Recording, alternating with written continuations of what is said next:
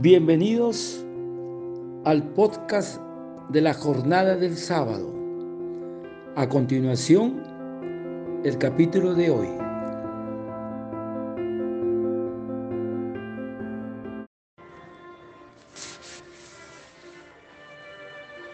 Continuando con el Evangelio de la jornada del sábado y cumpliendo el mandato del Señor de ir a proclamar la buena nueva. Hoy, hermanos, meditaremos el Evangelio de San Lucas, del capítulo, capítulo 5 al versículo del 17 al 26. Jesús cura y sana al paralítico. Ven Espíritu Santo. Y el maestro llegó a su ciudad. Entonces le presentaron a un paralítico, tendido en una camilla. Y viendo Jesús la fe de ellos, dijo al paralítico, ánimo, hijo, tus pecados te son perdonados. Así empieza este bello evangelio. Pero tenemos que ubicarnos siempre en la escena. Jesús vuelve a Cafarnaúm después de, una, de su expedición apostólica. Vuelve a la casa de Simón su habitual residencia. Y Cafarnaún es pues la capital de Galilea, junto al lago, junto al mar. Un puerto muy transitado, lleno de tiendas, de aduanas, de hoteles, con un tránsito tanto marítimo como terrestre eso era Galilea, era Cafarnaúm, la capital de Galilea. Y ahí vivía Pedro. Y Jesús, después de recorrer toda Galilea, viene a Cafarnaúm a descansar en la casa de Pedro. Pero la gente se corre la voz y corren todos hacia Jesús. Y sabiendo que está en la casa de Pedro, les llevan todos los enfermos. Imagínate la escena. Jesús dentro y dentro de la casa de Pedro ya había cualquier cantidad de gente. Y afuera en la puerta de la casa de Pedro también había mucha gente.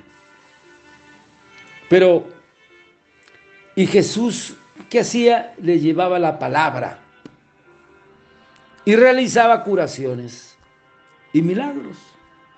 Porque eso esa fue la misión de Jesús. Llevar la palabra, llevar el evangelio, proclamar el reino de Dios. Y curaba. Y Jesús volvía a Cafarnaúm, porque era el centro de la predicación. Porque ahí acudían gentes de todas las regiones, ya que era el centro comercial y de paso obligado para muchas partes del continente. Iban hacia Egipto, hacia Persia, hacia Europa. Era un paso obligado Cafarnaúm. Por eso que el Señor lo escoge como centro de predicación el primer año. Gloria a Dios. Entonces, Jesús le proponía la palabra y a eso había venido. mi hermana pone la imagen para ubicarnos en el mapa. ¿Dónde está Cafarnaúm? Y el mapa, pues ahí pone, está cerca de Bethsaida, Magdala, el, el Cordán, el Tiberiades. por otro lado está Nazaret. Bueno, ese es el mapa que hay que ubicarse siempre. Hay que ubicarse en la escena. Y él les proponía la palabra hecha carne. Tenía como oficio principal exponer la palabra del Señor. Y esa es también la misión de los apóstoles. Entonces la pregunta es si nosotros tenemos también ese deseo de anunciar la palabra de Dios, como le tenía Jesús y los apóstoles.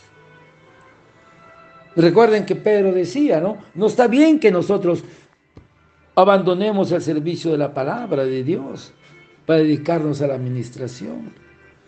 Y recuerden también lo que dijo Jesús, no solo de pan vive el hombre, sino de toda palabra que sale de mi boca.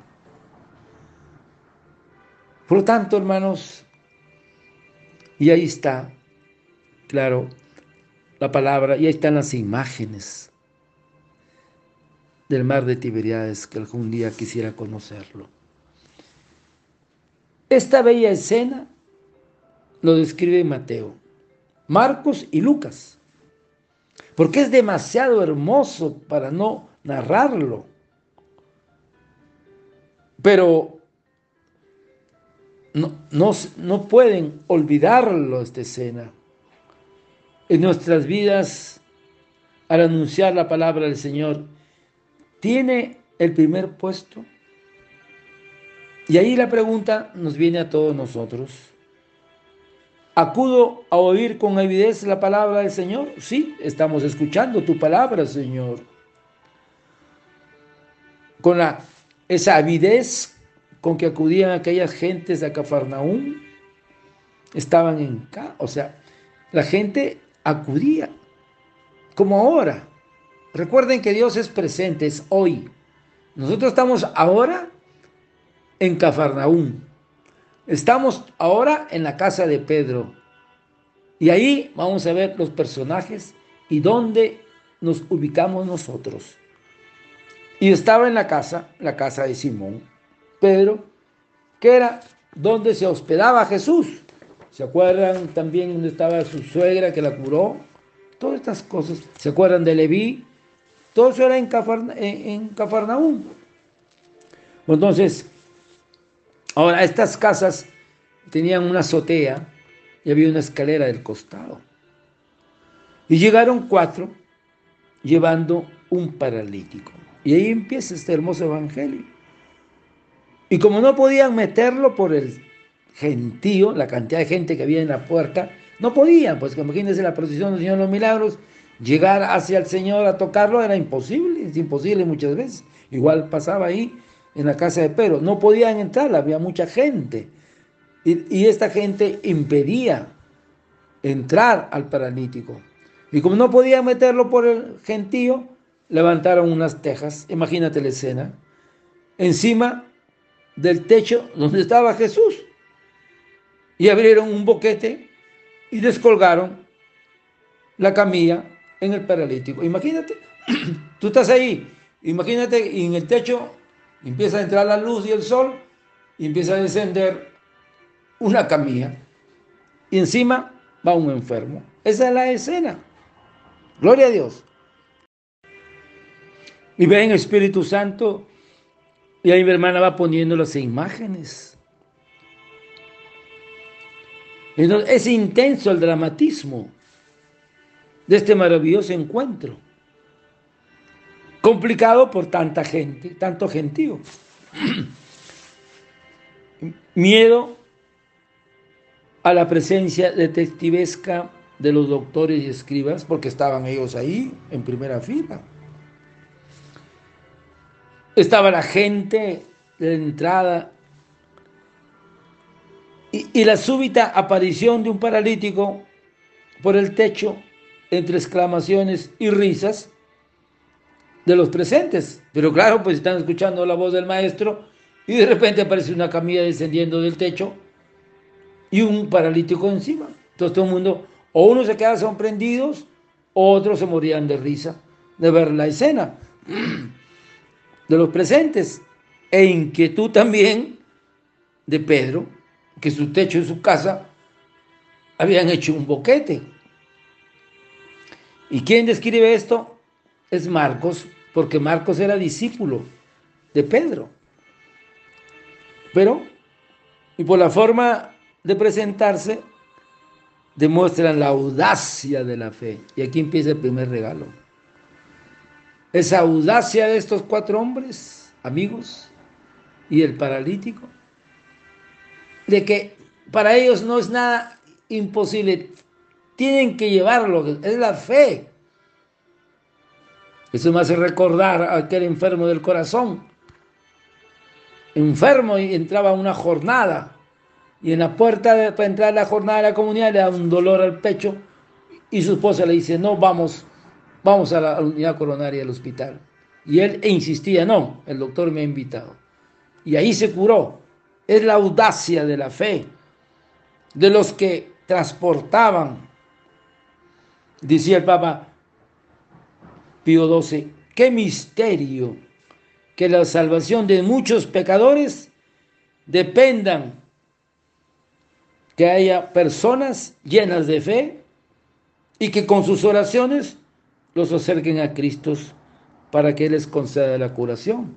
Esta enseñanza, hermanos, tenemos nosotros esa fe, esa audacia de orar por otros, acercarlos hacia Jesús.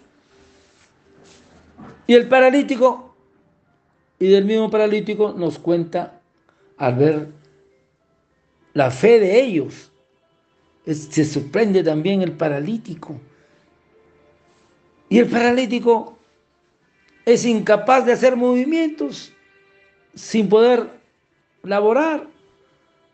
Pero ojo, hermanos, es una imagen también muy viva de quien vive en pecado. Es triste sufrir de parálisis en el alma, la tibieza espiritual. Alguno de nosotros tendrá la enfermedad de la parálisis espiritual. Nosotros somos los paralíticos ahora, ¿se acuerdan cuando estábamos al inicio de la jornada? Pero muchos tenemos tibieza espiritual. Tenemos la lepra en nuestro interior, estamos enfermos por vivir en pecado. Hay que ir a Jesús para ser curado. Pero él, el paralítico, dirige sus ojos suplicantes hacia él, hacia el Maestro.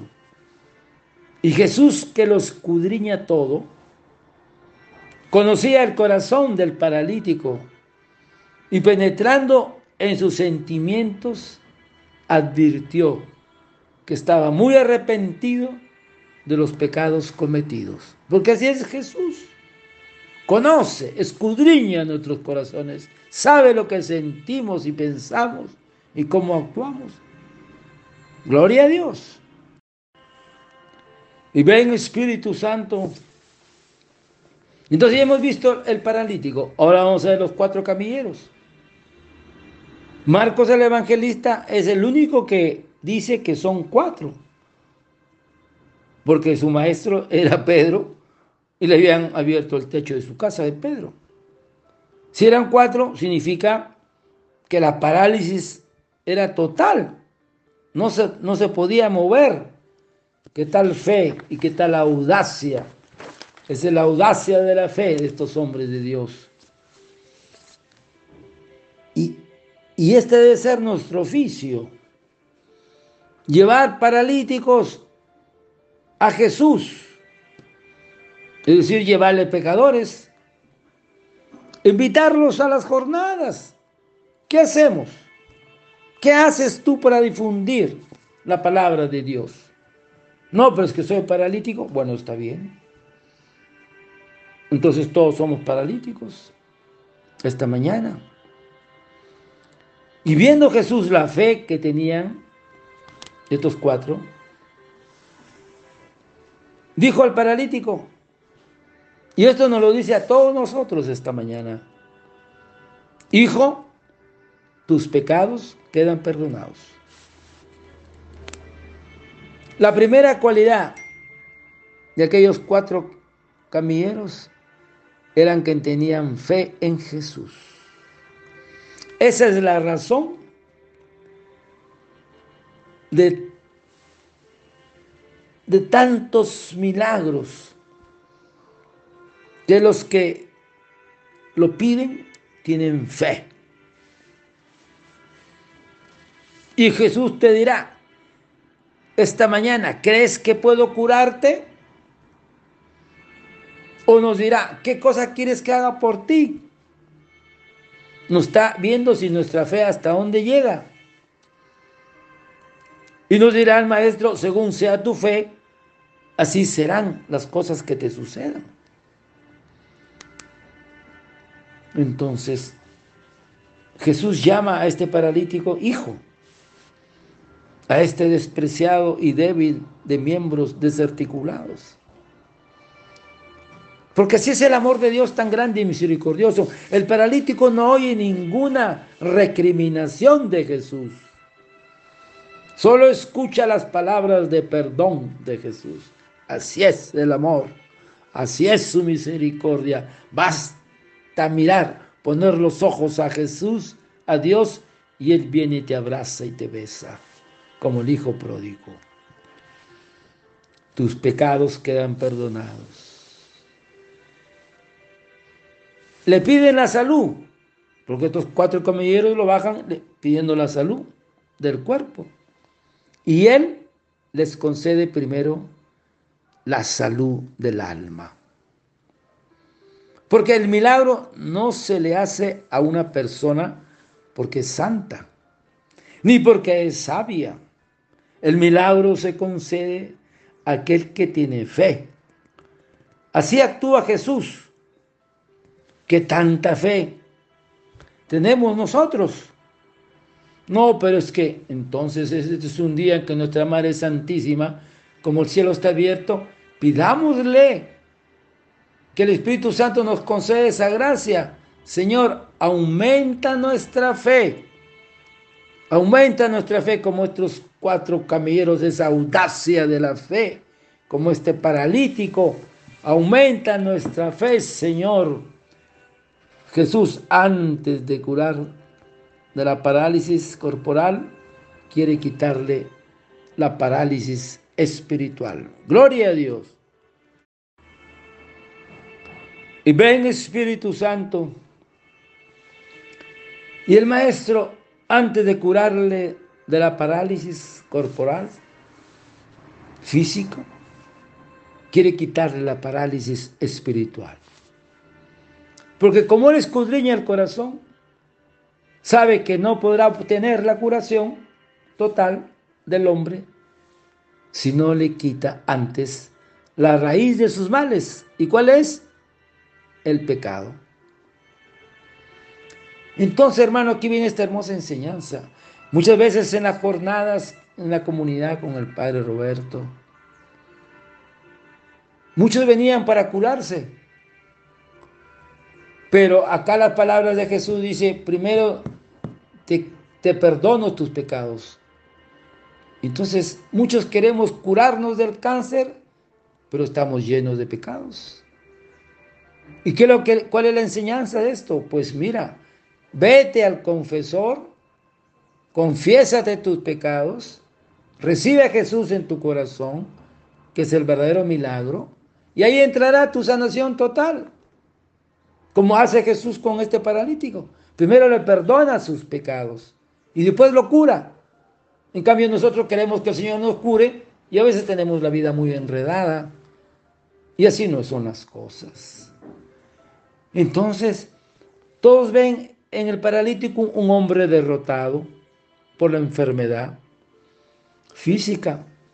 Jesús, en cambio, vio en su alma la parálisis más peligrosa la del pecado. Eso es importante, hermanos, esta enseñanza. Porque para entrar en relación con Jesús, para entrar en intimidad con Él, para poder conversar y pedirle, es necesario reconocerse pecador y querer convertirse de sus pecados. Y querer, porque la misericordia del Señor es tan grande. Por eso, siempre que te acerques a orar, Señor, ten piedad de mí, que soy un pobre pecador. que tenemos que reconocernos ante la misericordia de Dios y el Señor te dará el perdón de tus pecados. Hijo, tus pecados quedan perdonados. Cuando tú le dices eso, Él te responde, tus pecados quedan perdonados. Pero ahí viene la otra enseñanza de la otra parte del enemigo de este evangelio. Ahí estaban dentro de la casa, en primera fila, unos letrados que estaban ahí sentados para ver todo lo que hacía Jesús, porque eran como los espías. ¿Qué es lo que hacía? ¿Qué es lo que actuaba? ¿Cómo hablaba? Pensaban para sus adentros, ¿por qué habla este así? ¿Quién se cree? ¿Cómo es posible que diga tus pecados son perdonados? Está blasfemando, es una blasfema. ¿Quién puede perdonar pecados? Sino Dios, dicen ellos, ¿no? Pero tenían razón.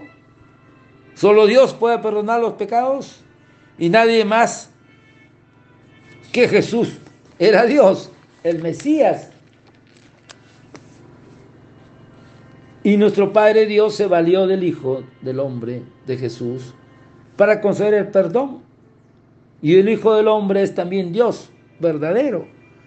Pero el problema de ellos es que nunca reconocieron a Jesús como el Hijo de Dios, como el Mesías. Y ese fue su gran pecado. Y ellos siguen esperando la venida del Mesías. Ven Espíritu Santo. Entonces, hermanos, aquel día en la casa de Pedro habían cuatro clases de personas. Y vamos a ver dónde nos ubicamos nosotros. Ante Jesús habían cuatro clases de personas. Uno, los que llevaban al paralítico, o sea, los cuatro, llenos de fe, orando por él. Era una parte de los personajes. Segundo, el paralítico, necesitado de salud del alma y salud del cuerpo. El tercer personaje, los letrados, los escribas, interesados solo en descubrir las fallas para poder denunciarlo, acusarlo a Jesús. Y estos impiden que las personas se acerquen a Jesús. Hay que tener cuidado, hermanos. Y por último, el pueblo entusiasta, capaz de admirarse y, y acción de gracias, de admirarse del poder del Señor escuchar con gusto sus mensajes. Me imagino que por ahí también había algún chismoso, pero hoy llegó Jesús a ver qué va a hacer, qué hace. O sea, no tenemos fe, pero bueno, vamos, ahí vamos. Entonces, hay cuatro personajes, ubícate en cuál eres tú. ¿Eres los camilleros, camillos, camilleros con esa audacia de fe? ¿Eres el paralítico? ¿O eres lo que paran criticando nomás? ¿O eres el pueblo de Dios lleno del hambre de la palabra de Dios? Esos eran las cuatro personas. Entonces, ¿cuál de estas cuatro clases de personas pertenezco yo? Respóndete tú. Pero Jesús hace otro milagro. Porque ahora descubre la mala intención y la secreta murmuración de los letrados. Porque Dios escudriña el corazón. Porque Dios. Él escudriña nuestros corazones. Él sabe lo que estoy pensando en estos momentos. Ven Espíritu Santo. Y los fariseos eran duros de corazón, a pesar de haber visto sus milagros, pero ellos siempre se habían negado a aceptar a Jesús como el Mesías, el prometido. Porque decían, pues este no es el hijo de José, el hijo de María, el hijo del carpintero. Estaban cerrados su corazón por una soberbia, por mucho orgullo. Entonces, Jesús, el maestro, se da cuenta de lo que pensaban. Y aquí viene esta hermosa enseñanza, hermanos. Y les dijo, ¿por qué pensáis eso?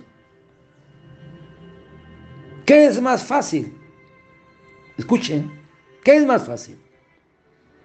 Decir al paralítico, tus pecados quedan perdonados. O decirle, levántate, coge la camilla y echa a andar. Entonces ven Espíritu Santo. Jesús va a demostrarles haciendo un milagro físico que Él tiene poderes para efectuar curaciones también espirituales. Y entonces Jesús lanza un desafío. Es la primera vez en el Evangelio que se presenta al Divino Maestro enfrentando a sus adversarios. Porque la frase que va a pronunciar enseguida, mitad raciocinio y mitad mandato poderoso, les va a decir si el mandato soberano que voy a dar es cumplido, es señal que las declaraciones que acabo de decir sí son verdad. Ven Espíritu Santo, y tenemos que repetir esto, hermanos, para poder entenderlo. Que el Espíritu abra nuestro entendimiento, qué es lo que me quieres decir, Maestro. Porque la frase que va a pronunciar enseguida, mitad raciocinio y mitad mandato poderoso, porque les va a decir, si el mandato soberano que voy a dar es cumplido, la señal de que las declaraciones que acabo de decir son verdaderas. Si el paralítico se levanta curado, con ello habré demostrado que sí tengo poder de perdonar los pecados. Porque eh, eh, una cosa dice, te perdono los pecados, algo que tú no ves, que te pueden engañar, pero que se levante el paralítico. Entonces viene el milagro de la curación del paralítico y ven Espíritu Santo. Pues para que veas que el Hijo del Hombre tiene potestad en la tierra para perdonar pecados, entonces le dijo al paralítico, y te lo dice a ti y a mí esta mañana, este es el regalo de esta enseñanza. Contigo hablo. Escucha, hermana y hermano, contigo hablo. Levántate, coge tu camilla y vete a tu casa. Y se levantó inmediatamente, que cogió la camilla y salió a la vista de todos. Imagínate la escena temblando de emoción, conteniendo la respiración. Debieron escuchar lo presente las palabras de Jesús, decisivas, fulgurantes, irresistibles. ¿Por qué? Porque cualquiera podía afirmar, tus pecados quedan perdonados. Y nadie sabía si en verdad aquello se cumplía. Aquí está para poder entenderlo. Porque es un milagro que no se ve. Los pecados perdonados no se ve. Pero si esa afirmación va acompañada de un milagro portentoso, entonces sí que la mano de Dios está ahí afirmando que Él fue, que tal cosa ha dicho, ha proclamado toda una verdad. Porque los escribas se imaginaban que Jesús sí podría curar físicamente a un hombre, pero espiritualmente no lo podía curar. Y Jesús afirmaba que sí, que Él cura el cuerpo y sana también el alma, que es lo más importante. Eso es lo que quiere demostrar Jesús con esta enseñanza, que es más fácil. Entonces, el Hijo del Hombre, es la primera vez que Jesús usa este nombre que está tomado de la profecía de Daniel. Se le dio el imperio, dice Daniel, el honor y el reino, y todos los pueblos y naciones y lenguajes le servían. al Hijo del Hombre. Y el paralítico se levantó inmediatamente, cogió la camilla y salió a la vista de todos. Imagínate. Y ante el mandato divino, contigo hablo, levántate. El paralítico debió sentir que se infundía en su cuerpo un potente vigor, una nueva vida. Sus manos y sus pies se extendían recuperándose totalmente. Y entonces Jesús también dirá, a ti te lo digo, levántate, echa a andar, es tu fe que te cura el Señor. Por eso el Señor nos ha invitado esta mañana a escuchar su palabra y somos los paralíticos que el Señor nos viene a curar. No solo físicamente, sino espiritualmente, perdonando nuestros pecados. Gloria a Dios. Ven Espíritu Santo y terminando esta hermosa enseñanza, hermanos, recuerden, pues para que vean que el Hijo del Hombre tiene potestad en la tierra para perdonar pecados. Entonces le dijo al paralítico, contigo hablo, levántate, coge tu camilla y vete a tu casa. Y se levantó inmediatamente, cogió la camilla y salió a vista de todos. Imagínense, hermanos, qué alegría de los camilleros, de sus amigos, porque ellos tenían la audacia de la fe, creían que Jesús podría curarlo. Y cómo se habrían abrazado, cómo se veían premiados sus esfuerzos por llevarlo hasta Jesús. Esta es la enseñanza. ¿Qué hacemos nosotros que no llevamos, hermanas y hermanos, a Jesús? Oramos por la conversión de ellos, para experimentar esa alegría de estos hermanos, cómo se habrían abrazado con el paralítico, cómo habrían celebrado esa, esa emoción de verlo que no se podía ni mover sus piernas ni sus brazos, y Jesús lo había curado. Entonces, la gente que estaba ahí, y todos decían, nunca, y todos dieron gloria a Dios, alabando el milagro, nunca habíamos visto estas cosas igual. Qué hermoso, hermanos, la misericordia de Dios. Y todos dieron gloria a Dios, alabándolo, el milagro. Porque esta oración que brota de un corazón que experimenta la gratitud inmensa que debe al Señor, es la oración que más cautiva el corazón de Jesús. La gratitud, la acción de gracias, la alabanza, reconocer la misericordia de Dios. No, es que me hizo milagro y te olvidaste. No eran diez lo que curó, solamente uno regresó a dar gracias a Dios. ¿Se acuerdan los leprosos? No hay cosa más hermosa que alegra el corazón de Jesús. Cuando tú das gracias, alabas a Dios, agradeces el milagro que brota realmente de un corazón experimenta la gratitud inmensa que debe al Señor. Y esta es la oración que más cautiva el corazón del Señor. Porque todo es posible para quien tiene fe. No, pero que entonces la fe, la fe, nuevamente te lo voy a decir hermanos, pídele al Espíritu Santo, pídele a la Virgen que interceda, pídele al Señor. Señor, aumenta mi fe, aumenta mi fe. Y así le podrás arrancar el milagro al Señor. Pero recuerda también, hermana y hermano, lo que le dijo Jesús al paralítico, al pecador. Tus pecados son perdonados. Entonces, ¿qué tengo que hacer? Tengo que irme a confesar. No, pero es que no se puede por la pandemia. Sí se puede.